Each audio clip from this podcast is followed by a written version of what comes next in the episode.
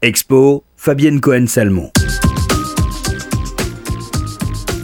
C'est sans doute l'une des expositions blockbusters de cette fin d'année 2017. Sans doute aussi une exposition qui va vous réchauffer avant l'arrivée de l'hiver. Gauguin, l'alchimiste, vient de débuter au Grand Palais. Paul Gauguin est l'un des peintres français majeurs du XIXe siècle et l'un des plus importants précurseurs de l'art moderne. L'exposition du Grand Palais retrace son étonnante carrière dans laquelle il a exploré les arts les plus divers peinture, dessin, gravure, sculpture, céramique, art graphique et décoratif.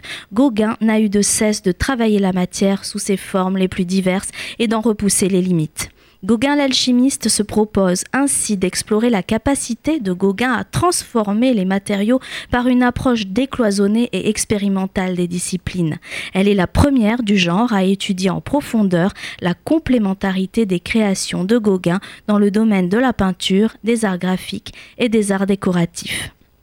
Car si son œuvre de peintre est connue, ses autres productions, céramique, bois, gravure, ont été moins regardées et souvent même dépréciées. Son bibelotage, comme le désignait Camille Pissarro, révèle pourtant un aspect majeur du processus créateur du peintre. Par la manipulation, la reprise, l'association de matériaux, l'accident même, cet autodidacte s'engage dans une voie inédite.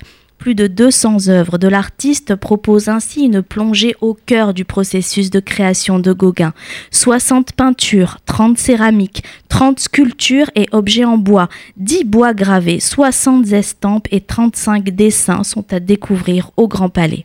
Entre schémas formels et conceptuels, entre peinture et objets d'art, le parcours met en évidence l'imbrication et les apports mutuels ainsi que sa capacité à repousser sans cesse les limites de chaque matériau. Gauguin l'alchimiste est présenté jusqu'au 22 janvier 2018 au Grand Palais. C'est une exposition organisée par l'Art Institute of Chicago, les musées d'Orsay et de l'Orangerie et la Réunion des musées nationaux Grand Palais.